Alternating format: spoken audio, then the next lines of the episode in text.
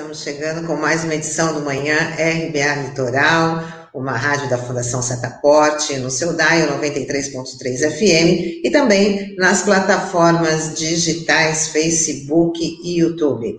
Edição desta segunda-feira chuvosa, dia 7 de junho de 2021. Eu acredito que daqui a pouquinho o Sandro deve estar aqui comigo, né? Chegou para dar bom dia para ele. Muito bom dia, Sandro. Olá. Bom dia, Tânia. Bom dia, seus ouvintes. É, hoje Continua meio instável. Tá... É, acho melhor... Aqui, estou entrando pelo tempo. Você está... Bom, enquanto o Sandro tenta restabelecer aí a, a, a conexão né? A gente segue aqui com falando das notícias do dia, do que acontece na CPI da Covid lá no Senado. Os integrantes vão analisar até amanhã os pedidos de convocação do suposto gabinete paralelo da saúde no governo federal. O grupo seria responsável por aconselhar o presidente da República sobre o uso de drogas ineficazes contra a Covid. Os senadores da comissão apontam como prova desse gabinete paralelo uma reunião de Bolsonaro com médicos em setembro do ano passado. Nessa reunião estavam a médica Anice Yamaguchi, que já depois na CPI, e o deputado federal Osmar Terra, que pode ser aí um dos próximos convocados. Vamos ver aqui a conexão do Sandro, se está tudo certo. Eu vou seguir aqui, porque depois ele comenta. E amanhã, o atual ministro da Saúde, Marcelo Queiroga, volta a ser ouvido na CPI do Senado. Os senadores acreditam que ele mentiu no primeiro depoimento quando falou que conta com total autonomia para atuar no combate à pandemia da Covid-19. Sandro? Como é que você. Bom, seguimos aqui, que hoje está difícil a conexão com, com o Sandro. Bom, quem nunca, né? Quem trabalha com internet tem dessa, dessas coisas, né? Sempre corre o risco aí de perder a conexão. E a gente segue aqui falando que o Instituto Butantan deve entregar hoje para a Anvisa as informações que faltam dos estudos clínicos da vacina Butanvac. Só depois do envio desses dados é que a agência vai poder avaliar a liberação dos testes clínicos em humanos. Enquanto isso, o Brasil segue com apenas 23% da população vacinada. E o que chama também atenção é que muita gente não está indo tomar a segunda dose da vacina, que é super importante para completar a imunização, para completar a proteção contra o Covid-19. Então, as autoridades de saúde estão fazendo aí um alerta para quem já tomou a primeira dose, já chegou a vez de tomar, já chegou o dia de tomar a, a segunda dose, que não esqueça que vá lá no posto de saúde e complete aí a sua imunização.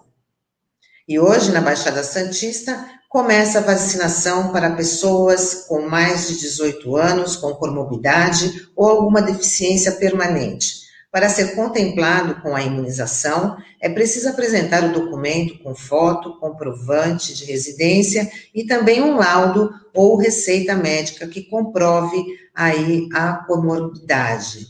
Lembrando que quem for apresentar aí a, a receita tem que tirar uma xerox né, para poder, porque essa, essa receita, ela vai ficar retida lá no posto de saúde, onde a pessoa vai se, vai se imunizar, então já é bom tirar aí uma cópia dessa, dessa receita. Bom, e o caso que chamou bastante atenção, que repercutiu em todas as redes sociais neste final de semana, foi do presidente da CBF, o Rogério Caboclo, que ele foi afastado do cargo por, por 30 dias após denúncias de assédio. A decisão foi tomada pela Comissão de Ética da Confederação. Uma funcionária da entidade acusou Cartola de assédio sexual. Caboclo nega, Ele será substituído por Antônio Carlos Nunes, o vice-presidente mais velho da CBF. Vale destacar que Rogério Caboclo havia prometido a Bolsonaro a troca do treinador Tite por Renato Gaúcho, devido ao apoio que Tite deu aos jogadores da seleção brasileira, que mostraram insatisfação em disputar aí a Copa América. Realmente é um caso muito escabroso esse da, da questão da CBF, né? E vale destacar aí a dignidade da, da funcionária que não cedeu ao apelo do, do presidente, do, agora, né, um presidente afastado aí da CBF, que ofereceu, Sandro, 12 milhões para ela ficar calada não comentar mais o caso com a imprensa, apesar que esse caso, por enquanto, ainda está na esfera da CBF, ainda está sendo discutido ali pela Comissão de Ética da, da CBF, ele ainda não avançou ainda para a esfera policial, que eu acredito que deve que deva acontecer aí nos próximos dias, né? Segundo relatos, ela tem provas de 12 páginas, porque ela foi orientada pelo, pelo advogado né, que começasse a gravar, a documentar todo, todo esse, esse assédio. Então, eu acho que a, que a questão ficou bastante complicada para ele, né? E realmente isso não, não, não, não pode acontecer, esses cartolas não podem se achar acima do bem e do mal, né? E a gente sabe que os registros de, os números de, de impunidade em relação a esses casos são, são enormes. Então, Está aí um, um caso que a gente precisa discutir bastante e apoiar pessoas como essa funcionária da CBF. Sim, com certeza, Tânia. Até porque é, essa situação, né, como você falou, acho que ainda não tem inquérito policial aberto e tal, mas certamente a partir desse caso ter vindo à tona aí no meio do feriado, né, do ponto facultativo, certamente isso deve ocorrer por parte da polícia, do Ministério Público do Rio de Janeiro, né? Porque realmente é uma denúncia muito grave e que acabou resultando aí no afastamento, né? É, do caboclo, né? Que tem algumas coisas que são interessantes da gente relembrar aqui, que hoje em dia ser presidente da CBF é, é, quase sinônimo de problema. Se a gente for resgatar um pouquinho no tempo, né? Em 2012 a gente teve o Ricardo Teixeira que renunciou após ter sido envolvido aí em algumas denúncias de corrupção. Três anos depois, em 2015, o José Maria Marim ele acabou sendo preso e banido pela FIFA, naquele caso chamado FIFA Gate, né, que teve como um dos delatores o J. Ávila, jornalista brasileiro, que falava sobre é, corrupção na, na, é, da CBF para comercialização né, de vendas, né, comercialização de transmissão de jogos aqui nas Américas, né? E por último, e não menos importante, a gente teve o Marco Paulo Del Nero, que é uma figura conhecida aqui da cidade, né? É, que ele foi afastado temporariamente em 2017 e foi banido no futebol é, no, é, naquele mesmo ano, né?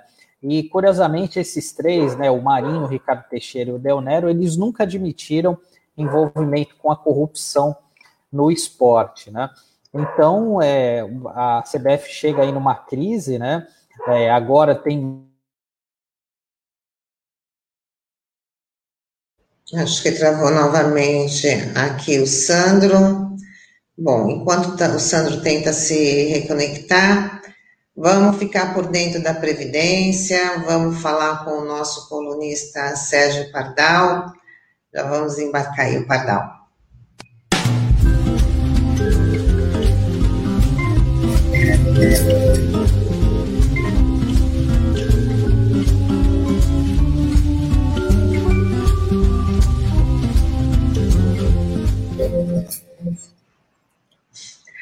Bom dia, Pardal. O Sandro está no modo congelado, mas daqui a pouco ele. Mas está, está.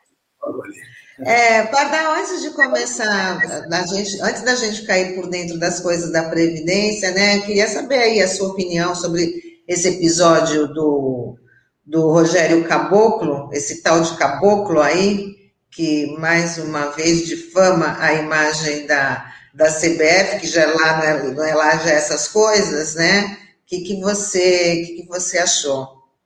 Olha, eu acho que a questão principal, inclusive, é, é todo o, o, retorno que haverá. Primeiro, tirar o cara é o mínimo, né? É outro, outro sem vergonha. E não é só sem vergonha do ponto de vista comportamental. É sem vergonha como todos eles foram. E outros mais que estão circulando por ali. Então, a primeira coisa importante é a gente ver qual será o retorno disso. Por quê?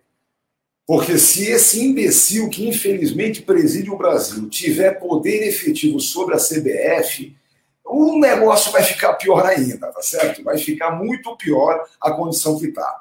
O Tite está sendo muito coerente, inclusive em relação a essa Cova América, né? Isso é um absurdo, isso é uma, é uma palhaçada. Não dá nem para discutir muito. Né? As pessoas estão dizendo assim: ah, os jogadores estão reclamando que não foram consultados, mas eles nunca são consultados. Não é bem assim. As coisas não são bem assim.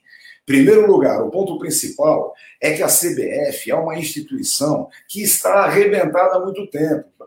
Hoje as pessoas têm vergonha de usar qualquer camisa da CBF. Então as coisas não estão assim tão simples. Agora, o que nós não vamos poder admitir de jeito nenhum é que esse imbecil que infelizmente nos preside se encha de moral e ache que pode, então, manda o Tite embora, bota qualquer Zé Mané e faz aquela brincadeirinha que foi é, nos tempos da ditadura, é, que era uma ditadura efetivamente violenta, que caçou é, o nosso amigo João Saldanha para botar o Zagallo para ganhar o tricampeonato no México. Aquilo foi um baita de um absurdo. É sempre bom lembrar que no finalzinho, é, João Saldanha, um baita jornalista que era, estava é, indo para cobrir a Copa, já que ele não era mais o técnico, e a ditadura não queria deixar ele sair. Foi preciso uma mobilização internacional, do jornalismo internacional, para exigir que João Saldanha pudesse cobrir a Copa de 70 como jornalista. Então, isso não vai se repetir, não temos essa condição de repetir esse tipo de coisa. Por isso, é bom que a gente é, levante os olhos, apoie a nossa seleção, porque Parece que terça-feira, depois do jogo, a gente vai ficar feliz. Vamos nos divertir é, com essa questão da Cova América. A Cova América não pode acontecer, se acontecer, não participamos. Eu acho que isso aqui é o, é o, o, o mais coerente. Agora, evidentemente, estamos num momento muito difícil, muito difícil, quando esse paisoeira é, é, ofende o exército e não é punido a gente começa a saber que as coisas começam a ficar difíceis. É, a gente estava conversando antes a história do Pedro Aleixo, que era o vice civil do Costa Silva, quando foi colocado o AI-5, ele torceu o nariz, não gostou muito. Aí um dos generais, um dos grandes generais, falou: Você não confia na gente? Ele olhou e disse: É, eu confio em vocês, eu não confio mesmo, é no guarda da esquina da minha casa. Então, é isso que a gente precisa começar a botar o pé no chão e, e buscar o que fazer. Bom, com certeza. Vamos, lá para o tema que o Pardal hoje vai estar explicando para a gente sobre as regras de transição dos benefícios voluntários, aposentadoria por idade e aposentadoria por tempo de contribuição. O que, que acontece? Veja, é, nesse momento eu vou falar de regras de transição, porque elas são de suma importância. O que, que é regra de transição? Regra de transição é aquela que serve para o sujeito que já estava no sistema quando a lei mudou, e por isso ele tem o tal da expectativa de direito. E pela expectativa de direito, ele não entra na regra nova, pura e simples, mas entra numa regrinha um, um pouco menos ruim, que seria a regra de transição. O que, que é importante? A emenda 103 de 2019 acabou com a aposentadoria por tempo de contribuição. Ela não existe mais, tá bem? Quem entra hoje no sistema nunca mais vai se aposentar por tempo de contribuição. Então, essa é a primeira coisa. Ela não existe mais, só existe nas regras de transição.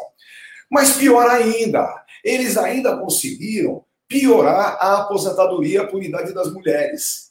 Vejam, até 2019, homens se aposentavam por idade com 65 anos e mulheres se aposentavam por idade com 60.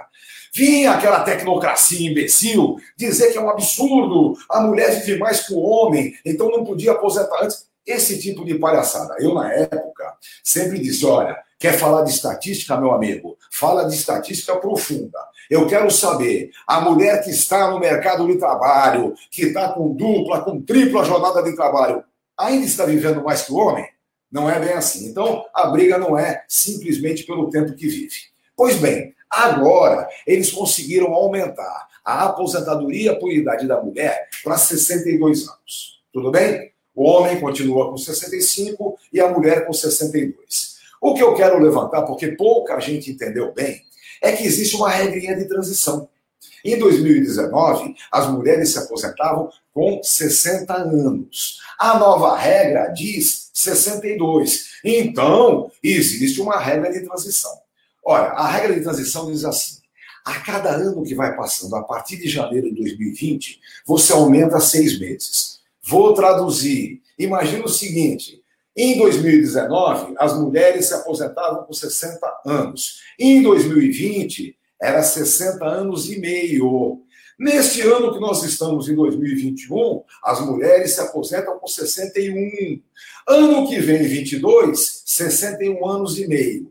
E a partir de 2023, será 62 anos. Importante, viu, pessoal? Importante. Por enquanto, a regra diz que o período de carência, sabe, aquele tempo mínimo de contribuição que precisa, para quem entrou até é, a emenda, continua 15 anos. Daí para frente, eles querem aumentar o homem para 20 anos. Até só um, é, um parênteses bem rápido. Imaginem vocês o seguinte: hoje é 15 anos o período de carência, tempo mínimo de contribuição. Se fosse 20 anos, quase 70% dos aposentados por idade hoje não estariam aposentados, porque não teriam completado o tal dos 20 anos de contribuição. Lembrando, hein? Não venham me dizer que é 20 anos de trabalho, não. É 20 anos de trabalho formal. É 20 anos de contribuição previdenciária. O cara trabalhou foi 50 anos, mas a maior parte do tempo não tinha registro em carteira e, portanto, não tinha contribuição. Então, lembrem, a regra de transição da aposentadoria por idade das mulheres. Nesse ano é 61 anos, ano que vem 61,5 e a partir de 2023, 62 anos com o mínimo de 15 de contribuição é a exigência para a aposentadoria por idade da mulher. A aposentadoria por tempo de serviço, como eu disse, foi absolutamente extinta. Ela não existe mais. Então, quem entra hoje não se aposenta mais os meninos com 35 de contribuição e as meninas com 30 de contribuição. Isso efetivamente acabou. Agora, prestem atenção, porque tem quatro regras de transição nesse caso. Lembrem, na aposentadoria por idade, o homem continua aposentado com 65. A mulher é que tem a transição, agora 61, 61,5, 62. Na aposentadoria por tempo de contribuição, aí as transições são para todas. Tá? homens e mulheres. A primeira opção diz o seguinte: é preciso preencher cumulativamente, ao mesmo tempo, o homem 35 de contribuição, a mulher 30 de contribuição e a somatória de tempo de contribuição com idade, que nesse ano de 2021 é 88 para as mulheres e 98 para os homens. Lembrem, a somatória é a idade com tempo de contribuição. Ou seja, quando você está trabalhando e o tempo vai passando, um ano vale dois. Um de idade com um de contribuição. Pois bem, nesse ano de 2021, é 88, 89. Só que no ano que vem já muda mais um ano. 99, 89, até chegar a 100, 105. O artigo seguinte também dá a cumulatividade. É preciso cumulativamente preencher 30 anos de contribuição à mulher, 35 homem e idade mínima de 57 anos para a mulher e 62 para o homem, esse ano que nós estamos agora. Isso vai aumentar também, meio ano a cada ano, até atingir 62 da mulher e 65 do homem. Ou seja, eles fazem a regra de transição da aposentadoria por tempo de contribuição, aumentando até coincidir com a exigência da aposentadoria por idade, que é para terminar de vez com a aposentadoria por tempo de contribuição. Agora, existe uma outra regra que é a mais importante nesse momento. Aquele menino que estava com 33 anos de contribuição em 2019, ou a menina que estava com 28 de contribuição em 2019, ou seja, para quem faltava até dois anos para completar a aposentadoria por tempo de contribuição, esses vão poder se aposentar com qualquer idade, mas tem que pagar o tal do pedágio de 50%. Como assim? Se me faltavam 10 meses para aposentar, em vez de 10, eu pago 15. Se me faltava é, dois anos, em vez de dois anos, eu pago três anos. É 50% do pedágio com qualquer idade e ainda se aposenta pela média mais, pelo cálculo mais favorável, que é o cálculo anterior. E, por fim, existe uma quarta regra de transição que determina a, também acumulativamente 30 anos para a mulher, 35 para o homem, com 57 anos de idade a mulher e 60 o homem. E atenção, esta regrinha de idade não se modifica, ela fica igual para sempre. Acontece que aqui tem um pedágio para pagar de 100% do tempo que faltava. Como? É, se faltava cinco anos para você se aposentar por tempo de contribuição, tem que pagar 10. Então, tudo bem, a idade 57 da mulher e 60 do homem não se modifica, fica para todo ou sempre. Mas acontece que o pedágio de 100%, quanto mais tempo falta, fica muito pior para completar. Então, é isso que nós temos. Nós temos quatro regras de transição importantíssimas para a aposentadoria por tempo de contribuição e temos uma regra de transição para a aposentadoria por idade da mulher, simplesmente porque a mulher que aposentava com 60 mudou para 62. Então, tem uma regrinha de transição que vai até 2023. Esse é o ponto mais importante nesse momento, especificamente, principalmente para os colegas que atuam na área previdenciária, porque essas são as dúvidas do momento que são importantíssimas. Pardal, o que seria o benefício voluntário? Bom, a questão é simples. Eu sempre digo que os benefícios mais importantes da Previdência não são os voluntários, não. São aqueles que você não quer, de jeito nenhum. É doença, invalidez ou morte.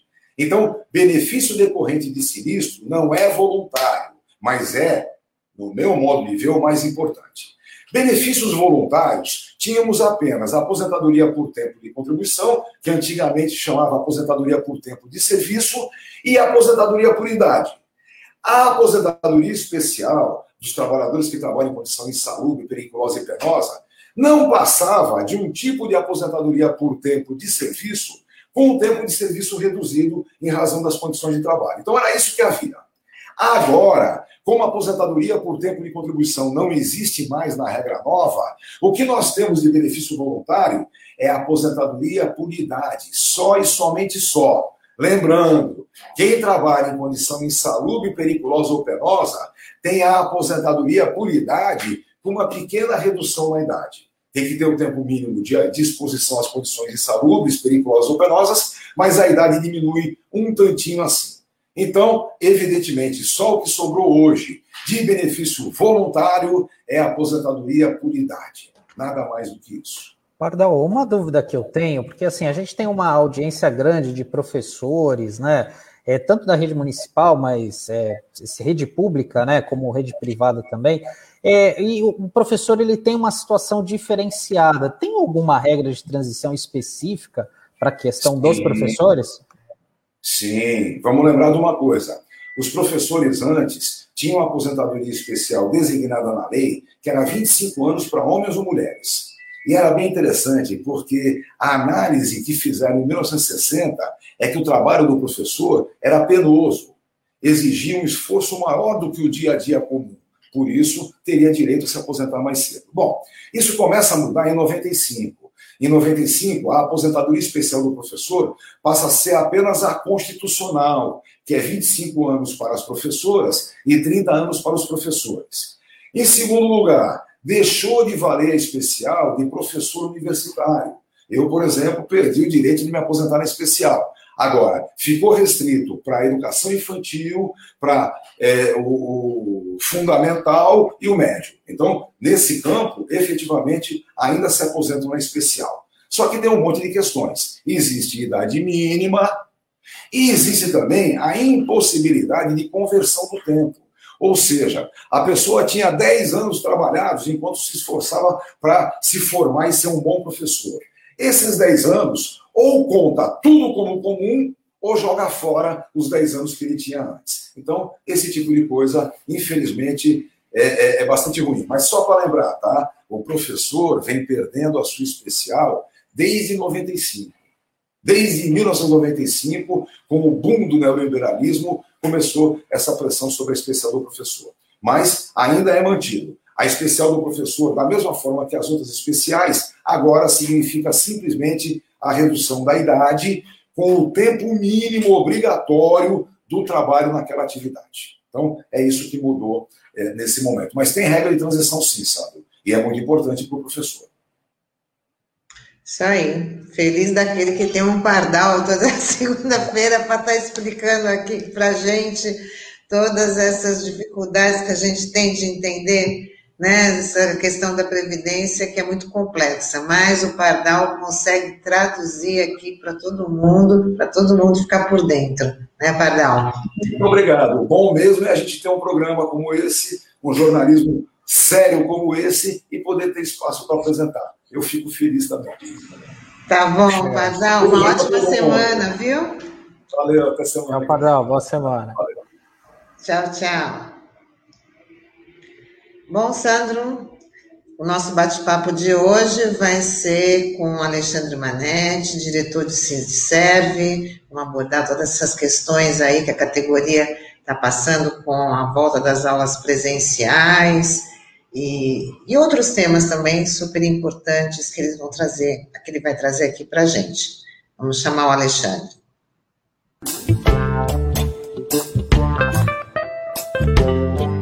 Olá,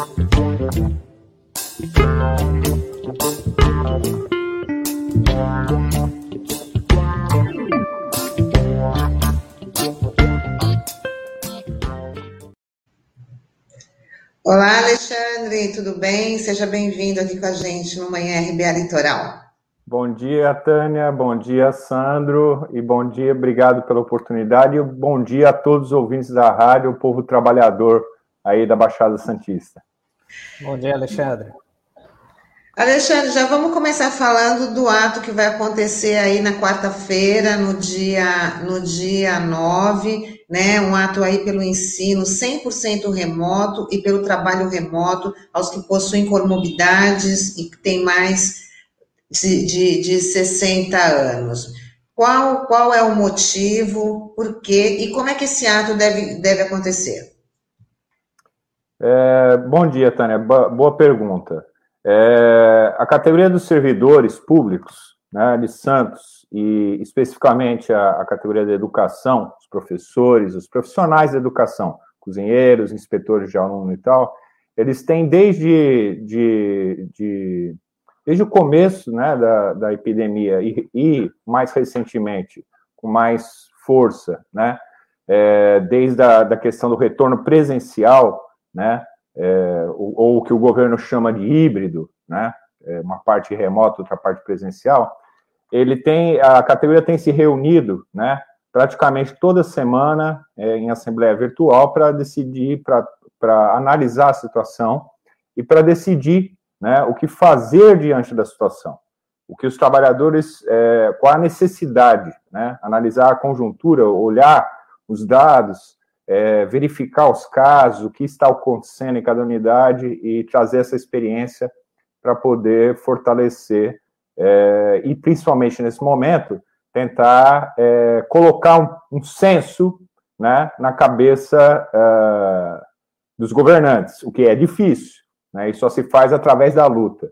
Então, é, o pessoal da educação é, definiu né, é, nessa reunião, esses trabalhadores, que estaria fazendo um ato agora nessa quarta, né, é, porque nós já estamos aí em mais de 30 escolas, e aliás já deve ter avançado, com casos confirmados, né, onde aconteceram casos de Covid, e aí dentro desse universo, pode imaginar que tem protocolo e tal, mas é, você pode até aumentar esse número porque a gente está diante de uma, todos agora nesse momento já espero que tenham entendido, é, nós estamos diante de uma doença que é bem traiçoeira, né? E se expande rapidamente. Né? Basta ver aí agora a nova cepa, as questões, os problemas né, gerados pela, pela péssima, irresponsável, e eu diria quase é, assassina gestão né, do governo federal ao não, ao não fazer o que tinha que fazer em relação ao vírus, ao, à vacinação, aquisição de vacinas. Então, é, nós estamos também diante de um quadro onde agora o governo municipal se põe a decretar é, que, independente dos números, né, é quase isso, independente do que está acontecendo, os trabalhadores com comorbidades, né, ou com doenças que já, já diante do vírus, inclusive ainda não tem todo esse estudo, né, e que estava se tomando até agora é, um, um, de forma preventiva, né, esses profissionais de mais idade e com comorbidades, eles vão votar, voltar. O, o decreto saiu e, e, realmente coloca isso de uma forma geral, né? É, coloca a questão de, de, vacinação, com o tempo de vacina e tal, etc. Mas o que nós estamos vendo é que, que a vacinação e mesmo o retorno presencial, de forma desnecessária, né, quando a gente devia, deveria estar praticando aí de forma, de, de forma contundente, né, um isolamento social e tal, não tem acontecido há algum tempo, né, a não ser que, que, que, que haja alguma opinião contrária, né, o que eu duvido, né, a não ser que seja dessa, dessa gente que ainda está na, na baila do negacionismo, né, ou na baila do, da, de um discurso que foi feito aí, a, a vacinação não está ocorrendo, né, a, a, da forma como deveria ocorrer. Então, é uma fantasia, né, e uma fantasia perigosa, perigosa, né, os números mostram, aliás, a gente apontou aí servidores, né, para fazer essa análise, né, para dizer por que que tinha que fazer um ato para denunciar esse governo, porque é isso, a gente precisa fazer o ato para denunciar, né, é, é, para mostrar para a sociedade santista, para a sociedade da Baixada, porque, a, a, porque as coisas estão como estão e que, que os passos que se toma nessa gestão aí desse governo, eles são equivocados. E passos equivocados diante de uma pandemia não são passos equivocados que você possa voltar atrás. Né? Você não volta atrás. Com morte, você não volta atrás. Você morre. Né? e aumenta Alexandre. a expansão do, da morte, e aí você vai fazer o quê? Pedir desculpas? Né? Falar, olha, desculpa, errei. O Alexandre, até na, na semana passada a gente recebeu aqui o Flávio Saraiva e ele comentou desse decreto da volta é, dos servidores, né? E ele disse que é, vocês naquela mesma semana iam protocolar um ofício pedindo uma reunião com urgência com a prefeitura, enfim, para discutir, para pedir a revogação do decreto. É, o que, que avançou? Vocês tiveram algum resultado aí da, por parte da prefeitura? Vai ter alguma reunião nesse sentido? Olha, Sandro, é, até agora a gente tem receb... a gente tem feito toda essa parte, e aí agora eu vou falar pelo sindicato de servidores, né, pelo Sindicerve Santos.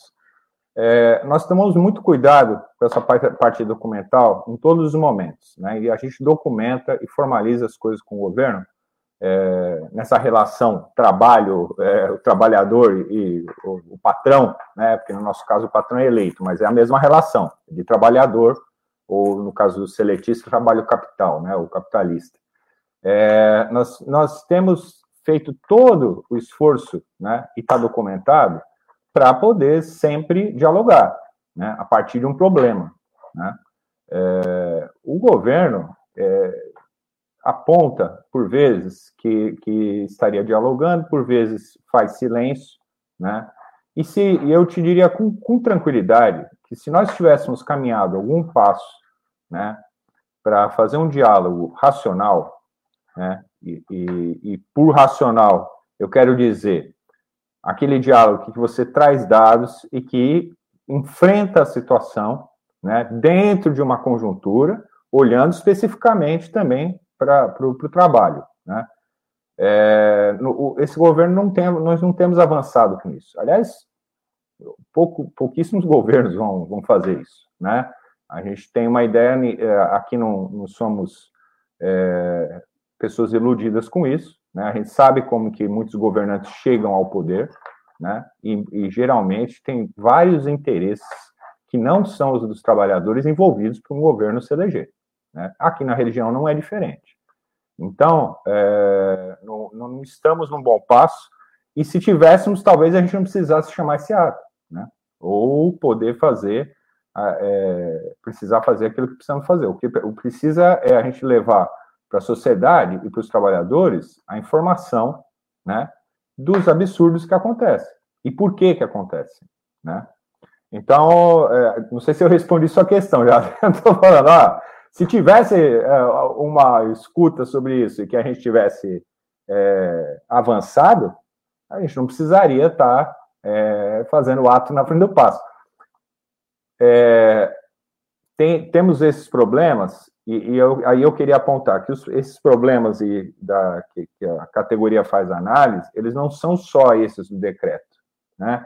Porque se fosse, se a gente fosse tratar decreto e lei como uma coisa é, que tem um reflexo da, da realidade tão bem feito, né? Tipo assim, as leis realmente dão conta da minha realidade, né? É, a gente sabe que não é assim. Então, várias, vários problemas que têm sido, sido acompanhados por nós e vistos pela categoria, porque é a categoria que enfrenta os problemas, né? como são os trabalhadores dos demais setores que enfrentam os problemas. Esses problemas não, não precisariam, é, inclusive, de lei, se a gente usasse bom senso e, e se fossem os trabalhadores a definir como é que as coisas são feitas, né? Mas é o governo e aí tem toda essa formalidade. Não sei se eu respondi né? É... Respondeu sim, Alexandre. Bom, além dessa luta aí pelo trabalho remoto 100%, né, vocês também estão aí fazendo uma assembleia na, que também vai, vai ser na quarta-feira, né, para discutir o adicional de titularidade. Queria que você colocasse aí para os nossos ouvintes, nossos internautas, né, essa explicasse aí essa questão da categoria. Sim. É, o adicional de titularidade, né, ou seja, é, nós, a, a, categoria fez uma luta muito grande para ter um plano de carreira, né? E ao final da, em 2012, ao final dessa luta que envolveu é, todos os setores, envolveu eleição de representantes nos, nos locais, discussão, né? É, envolveu olhar para outros é, planos de carreira que existiam e tal. Nós tivemos um plano de carreira finalizado, né?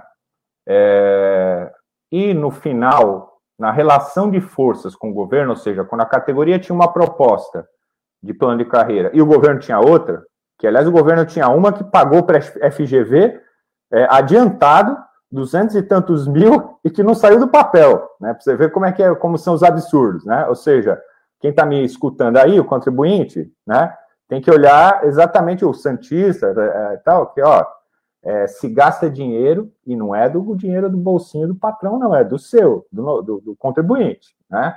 Então, 200, 200 mil foram para o espaço, né, na mão de alguém. Então, é, tinha esses dois planos, né? No choque, né, ou seja, na, na relação de força ali, na, na luta, a categoria conseguiu implantar é, várias, várias medidas e conseguiu é, avançar entre eles o adicional de titularidade, que é o quê? Conforme o trabalhador se especializa, certo? É, então, vou dar um exemplo. Eu sou um oficial de administração, né? Ou a gente diz um ajudante geral administrativo na prefeitura, né? O, o, o, eu sou o severino administrativo. Então, assim, é, eu sou de nível médio, né? Se eu tenho um, um diploma né, de faculdade, de curso e tal, de, de nível superior, né, a, nesse momento do plano de carreira, então, se postul, botou adicionais. Né? Qual, é qual era adicional? A, o fundamento de ter um adicional de título, né? ou seja, que é aquilo que não está especificado para você fazer, prestar o concurso público. Né? Ou seja, um, um título, a, a, faculdade, se você entra como nível médio, ou mesmo mestrado, doutorado e por aí vai. Era, é justamente que o conhecimento qualifica. O conhecimento não desqualifica ninguém. Então, você traz, é, através do conhecimento do avanço científico, do avanço de conhecimento, né? é, você traz uma qualificação para dentro do serviço público, né? Então, uh, esses adicionais foram colocados nesse plano de carreira. O que, que o governo fez, né? É, no último, a última gestão aí do seu Paulo Alexandre Barbosa, ele é, que, que quis regulamentar e mudar né, os critérios pelos quais se dão o adicional de titularidade. E aí eu, te, eu tenho que dizer que para a categoria seria ótimo regulamentar. Seria muito bom regulamentar, certo? É, para o servidor público, o que está escrito, o que é regulamentado e tal, é importante, né? Porque não deixa brecha. Agora, é, é aquele negócio, né? Fez a coisa tirando da cartola, sabe? Sem dialogar, não dialoga, tira da cartola, né? Faz um plano ideal, achando que tal, colocou, né? É, além de, de impedir as pessoas que estariam em estágio probatório, estágio probatório para o servidor público é de três anos, né? É, é, tem, colocou que ia impedir a aquisição desse adicional de titularidade durante esses três anos, como se o servidor público, ao sair de casa, mesmo estando em estágio probatório. Então, prestei um concurso, ótimo. Entrei, primeiro ano. Não, mas sabe, eu tenho um, um, um mestrado ou eu tenho uma qualificação superior. Não, não, é, querido. Aí o governo pensa assim, fala, ó, quando você sair de casa, tu deixa lá o seu conhecimento, bota ele dentro da gaveta e vai trabalhar. E não leva o seu conhecimento, tá bom? É isso que eles estão propondo. Então, assim, é como se te pudesse não qualificar é, alguém a partir do momento que ela tem um conhecimento. Né? Então, eles estão propondo isso. Eles estão propondo que tenha uma comissão, né? isso o, último governo, e aí ele já tinha é, parado essa pauta lá na, na Câmara, porque a categoria fez a luta e falou: não, isso está errado, tem problemas isso aí, isso aí tem problemas.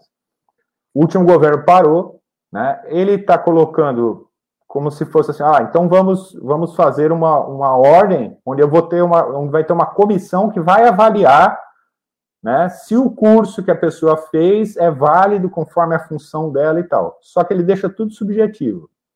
Essa comissão não se sabe de onde vem, não se sabe quais os critérios, não se sabe se vai ter participação da categoria, porque duvido que tenha, mas assim, né? É, então tudo fica subjetivo. Vai ser a comissão que fará esse, esse, essa avaliação sobre os critérios, se a pessoa recebe ou não recebe, se o curso tem a ver com a área de atuação dela ou não tem. Outra bobagem, né? Outra idiotice, porque é como se o conhecimento, por exemplo, você faz uma faculdade. Vamos lá, Sandro. O Sandro é jornalista. O Sandro faz uma, uma faculdade de línguas, viu, Sandro? Uh, ou faz uma faculdade, um mestrado e tal. E aí não tem a ver com jornalismo, né? É, é... Mas quem define isso? Né? E outra coisa, quando você faz uma. Um conhec... Quando você avança num conhecimento, você vai para a faculdade ou vai fazer um mestrado, você aprende diversas ferramentas que são da prática né? e da teoria, que você vai usar, metodologia, organização, né? É, você aprofunda a compreensão teórica e consequentemente, você pode levar isso para a prática, né? Então, você não adquire só um conhecimento específico, como gostariam alguns, né? Achando que o conhecimento específico, você adquire um conhecimento mais amplo, mais profundo de algo, de uma forma de ver o mundo e tal, que se chama teoria, né? E que é parte do conhecimento científico. Então, o que o governo está fazendo, é, ele, ele deixou isso morto lá na Câmara dos Vereadores, né? E aí, surpreendentemente, da noite para o dia, ele resolveu que o projeto tinha que andar. Né? O diálogo com a Câmara, vocês sabem, é complicado. Os três vereadores de oposição se colocaram contra o projeto, é necessário dizer, a Thelma, o Chico Nogueira e a, a Débora, né? Mas é, tem aquele rolinho compressor, né? Que é a bancada toda da situação que atua é, bovinamente, né? Como a gente vai falar, um bovino, né? Mandou, o prefeito mandou a carta e acabou, né? Então, no, com a Câmara é outro, tá, é outro diálogo péssimo, né? Péssimo no sentido de, dessa, dessa trupe toda aí.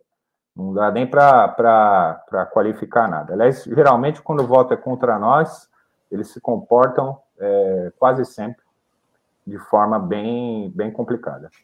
Alexandre, você tocou num ponto bem importante, né? Porque é, quem acompanha a sessão da Câmara só ouve um lado da história, né? Porque a gente, até por dever de ofício, acompanha as sessões e sempre é solicitado um momento para os servidores conversarem, apresentarem isso publicamente, mas isso nunca ocorre por uma questão do regimento da Câmara. Então, as pessoas que acompanharam a sessão, ouviram alguns dos vereadores falando, dá a impressão seguinte: bom, o projeto chegou em 2019 e o sindicato não fez nada, só agora quer fazer. E essa tua explicação foi muito importante assim para elucidar, né, como que deu essa negociação, né? Enfim.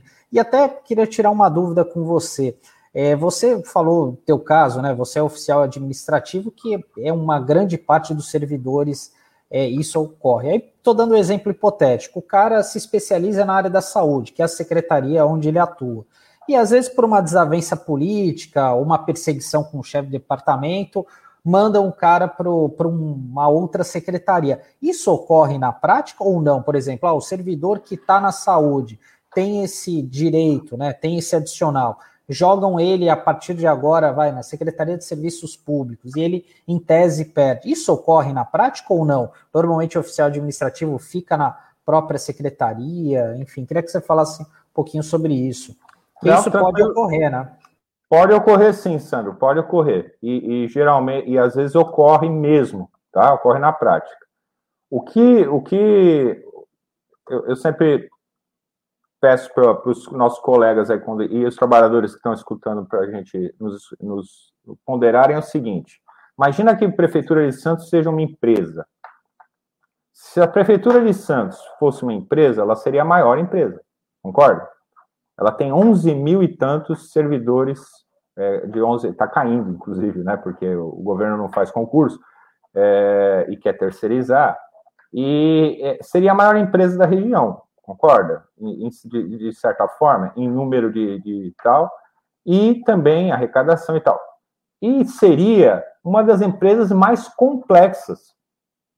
Porque uma coisa é você ter uma empresa, né, por exemplo, a Uzi Minas, né, que tem tecnologia, tarará, embarcada, que faz né, é, toda a parte de metal, aliás, apesar de estar sendo desmontada agora também, mas uma coisa é isso, mas é um setor específico. Na prefeitura, né, nos serviços públicos, a coisa é bem mais complexa. Você tem uma área da saúde. Nossa, só de olhar para a saúde já dá medo, né? Tem atenção primária, secundária, terciária, tem os pronto-socorros, hospitais. Aí você tem, ou seja, você tem todos os caráteres humanos da área de saúde. Da educação, a mesma coisa. Extremamente complexo. Cultura, complexo. Serviços públicos, é, serviço, é, assistência social, né? O desenvolvimento social, como agora estão chamando. É, então, é, é, uma área, são áreas extremamente complexas. Ora, quando um, um servidor, por exemplo, mesmo que, um como eu, um oficial de administração, né, que passa num concurso e tal, e eu, pegando o meu caso, que fui trabalhar na saúde, né, a gente acaba, você acaba se especializando na área da saúde. Né? Posso ser oficial administrativo na educação? Posso porque tem oficial de administração na educação. É um cargo tal. É diferente de um médico. Um médico não vai atuar lá na, na, na assistência social ou na Secretaria de Serviços Públicos. Dificilmente, porque não tem espaço. É muito específico da saúde, né? Mas muitos servidores não o são. E acaba desenvolvendo um conhecimento, né? Que, que inclusive vira patrimônio público, porque assim, o governo muda. E geralmente, quando o governo muda, eu devo dizer para vocês que aparece um monte de paraquedistas, né? Que não são, que são especialistas em alguma coisa, mas não são especialistas em serviço público, nunca viram o serviço público, ou quando viram, viram é, ampassando, que não tem ideia da prática, não tem contato com a população, não entende os problemas decorrentes e tal, pode inclusive vir com muita teoria, pode ter mestrado e tal, etc. Mas assim, é, a questão é que quando mudam os governos, mas os servidores não mudam assim de uma hora para outra. Então, quem realmente faz o serviço público, né, na, na, na o serviço público que a população necessita, não é o governo, porque o governo muda. Né, e servidor, é, espero, porque agora, inclusive, a gente vai ter uma reforma administrativa aí que, né, mais um aprofundamento na, é, na reforma, um desmonte, né, de, de serviço público. É, então, assim, são vários conhecimentos que são gerados com isso. Isso vira um patrimônio. Então, acontece de, de servidor ser, ser deslocado por perseguição política e tal. Sim. É difícil comprovar? É. É difícil comprovar que, que e tal, porque precisa ter alguns elementos, inclusive, que muitas vezes não são racionais. Por exemplo, eu sou oficial de administração. Atualmente eu estou liberado para o sindicato. Né? A única coisa que eu recebo é o meu, meu salário. Assim que eu voltar para minha base, lá na saúde, né? É, e onde eu sou lotado, né? Onde é que eu fico no, no organograma? Eu estou lá no gabinete da Secretaria de Saúde. Por quê? Porque todos quem está liberado fica lá para receber, porque eu tenho que ter um centro de custo, né? Para receber meu salário. É, é obrigatório. Mas eu estou liberado. Quando eu estiver na minha base, por exemplo, e se o governo, o governo de plantão resolver que, a bem do serviço público, Olha só, essa é a argumentação. A bem do serviço público, eu vou ser deslocado para atuar lá na educação, lá no Caruara, né? Ou tal, eu vou ter que ir, porque o serviço público é isso. Né? Eu, eu, eu prestei concurso para dentro do município de Santos. Se a minha, meu cargo permite inclusive, eu trabalhe em setores diferentes e tal. Agora, a, a, o que acontece é que muitas vezes se dá por, por uma perseguição, ou por um problema de trabalho que tem a ver com o ambiente do trabalho e não com, com as altas esferas, né? E aí querem deslocar as pessoas sem ter um diálogo. E muitas vezes é uma burrice, né? Porque acontece de ter ótimos servidores e você, ao deslocar para outro para outro setor e tal, você não repõe aquele que precisava e aí vai embora com ele, inclusive, uma prática. Então deixa um vazio, deixa um buraco. Não sei se eu me estendi demais é, ou abordei o que você, que você realmente perguntou, Sandro. É, não, era isso mesmo, Alexandre. E eu até queria aproveitar e te fazer uma outra pergunta, que é uma luta aí que vem já de muito tempo na, na diretoria do sindicato, que é a questão da terceirização é, das cozinhas, né? Até no mês passado, se eu não me engano, a prefeitura lançou um edital para terceirizar o setor. Queria saber como é que está essa luta, Alexandre. Então, essa terceirização das cozinhas é a, é a ela, ela iniciou anteriormente a isso, né? Ela foi meio para barrada é, pela situação, né? A categoria fez assembleia, é, nós colocamos inclusive isso no, no documentalmente, né? É, e tal, e tentamos encampar, como a gente sempre faz, uma luta, né? Movimentar a categoria para uma luta. É, existiam as, as cozinhas, a prefeitura, né, tinha uma espécie de convênio com o Estado, então, algumas, tinha as cozinhas do Estado, tinham servidores públicos municipais atuando, né, por causa desse tal convênio. É, o Estado de São Paulo, o governo de São Paulo, aliás, é do mesmo partido aqui do, do, do cidadão em Santos, né, ele é, ele é de, uma, de um tipo de política, o PSDB, que vem de leis lá do seu Fernando Henrique Cardoso, bem lembrou aí o Pardal, né, que pensa é, num Estado na cabeça deles, onde você tem é, uma garantia de espaço para tal da iniciativa privada, né, ou a particular os interesses privados que foi o que o Fernando Henrique fez lá, dividindo o Estado entre, ah, você não pode gastar mais do que 50, a tal da lei de responsabilidade fiscal, né, que o pessoal acha que fundamentalmente foi importante para a questão da responsabilidade, mas pra, o que ela serviu mesmo foi para é, é, garantir uma reserva de mercado para iniciativa privada. Né? E isso acontece por meio das terceirizações, né? ou seja, é, e, e as cozinhas, né, essa, essa parte de alimentação, é, nós temos colegas que estão trabalhando aí na, nas cozinhas, e elas podem dizer, e eles podem dizer melhor que eu, onde você tinha, você tem uma situação de, de, assim, de não reposição do quadro, ou seja, não, não, não haver concurso né, para cozinha, então, é, muitos afastamentos, porque aí o serviço, o serviço já é pesado, é um serviço pesado, que estoura dá problemas, inclusive, né, nas articulações, dá problema para as mulheres em relação aos, a, a, a, até aos ovários, porque a questão calor, frio, calor, frio, calor, frio, né, é, traz uma série de danos, né, danos à saúde, e, e são danos derivados do trabalho, né, e quando você não, quando, quando os governos não repõem, ou seja, numa cozinha você tem dois ou três cozinheiros, né, cozinheiras, que precisam, e aí dependendo do, do da escola e tal, é, se esforçar demais, trabalhar demais, né, e, e, acaba, vai, vai deixar a saúde, né, vai deixar a saúde, vai deixar uma parte da sua vida no trabalho.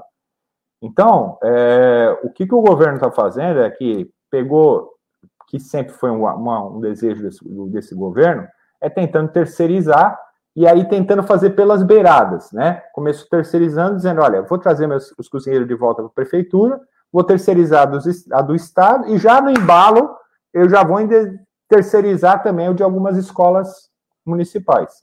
Brecou lá atrás, né, porque teve problemas de licitação e tal, a categoria fez alguma, é, fez manifestação em cima dessa terceirização e tal, e aí de forma que ficou muito minguado, inclusive, né, pela conjuntura, pela pandemia, e agora eles estão retomando. E aí é, tem uma parte, tem uma parte disso que vai fazer o seguinte, inclusive, eles vão terceirizar é, para uma empresa, para duas empresas, é, para empresas, né? É, para colocar cozinheiros nesse local das escolas e tal. E, inclusive, o que nós detectamos é que, inclusive, vão colocar esses cozinheiros terceirizados, né, que já é uma relação bem complicada, né, como é que eles ficam como trabalhadores? Porque, ou, porque assim, você não pense que a iniciativa privada tem solução mágica né, para o problema físico que se dá nos trabalhadores e nas trabalhadoras, porque não tem. Né? É, vai colocar mais trabalhadores recebendo menos, né? E aí, como acontece em muita indústria, quando a pessoa começa a dar os problemas de saúde, começa a rotatividade. Porque a indústria, inclusive, as empresas têm isso preparadinho na sua cabeça, no seu, na sua rotina. Né? Dois anos e meio, três anos já dá rotatividade. Por quê? Porque quando a pessoa começar a mostrar os problemas físicos adquiridos do trabalho, ele já está fora. Né?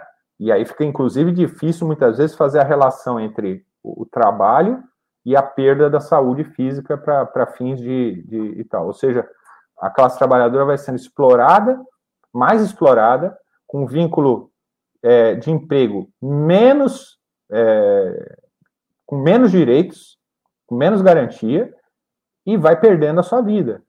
Né, que é isso que a indústria, aliás, muita gente sabe que a indústria faz. Então, a terceirização nas cozinhas é, nessa conjuntura, inclusive, que é onde é difícil a categoria se, se movimentar, é, é um processo que a gente tem lutado desde sempre. Aí, inclusive, a gente faz aí é, uma luta grande que tem que se expandir, né? É, a gente tem um, tem um instrumento chamado Ataque aos Cofres Públicos, né, que traz bastante, ataque aos cofres que traz bastante do que é a terceirização na saúde, mas também em outras áreas. Né? Agora a terceirização, inclusive, está se expandindo até nos menores lugarzinhos onde dá para tirar algum dinheiro, né? Do, do, e é o dinheiro desse contribuinte aí que está no, nos escutando aí na rádio, não é, né? É, é, é, é, seu dinheiro que vai pagar isso. E aí no, o nosso dinheiro vai pagar um trabalhador com menos direito, vai trabalhar, pagar um trabalhador com mais risco, né? Tudo isso vai ter um custo social muito grande. Isso aí, Alexandre. Chegamos aqui ao finalzinho desse nosso bate-papo super importante, super esclarecedor, né? Super necessário para que a categoria e a sociedade também entenda aí a luta dos servidores. Queria agradecer a tua participação, a tua disposição de estar aqui com a gente no Manhã RB Eleitoral. Com certeza haverá outras oportunidades para o pessoal do Sindicerv estar participando, porque é preciso informar, é preciso esclarecer mesmo.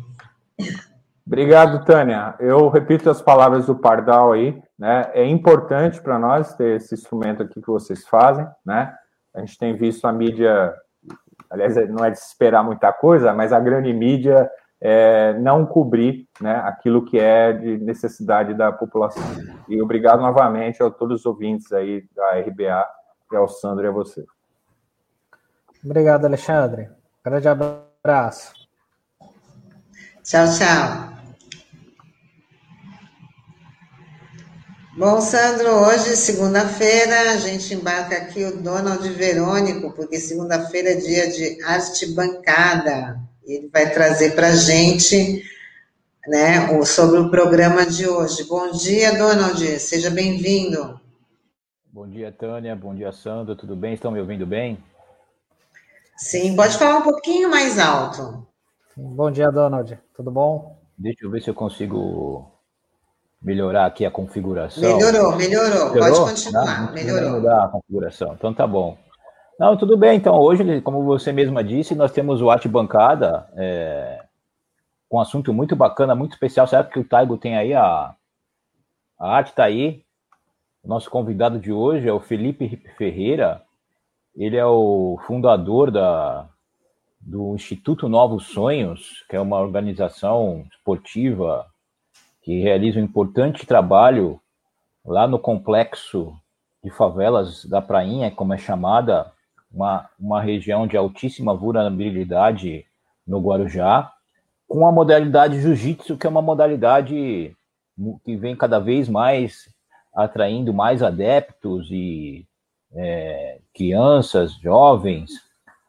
Lembrando que o nosso mais, mais recente campeão que é o Charles do Bronx, no MMA.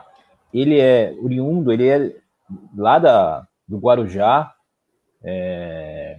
Então, esse é o tema, né? Jiu-jitsu na prainha, um projeto social.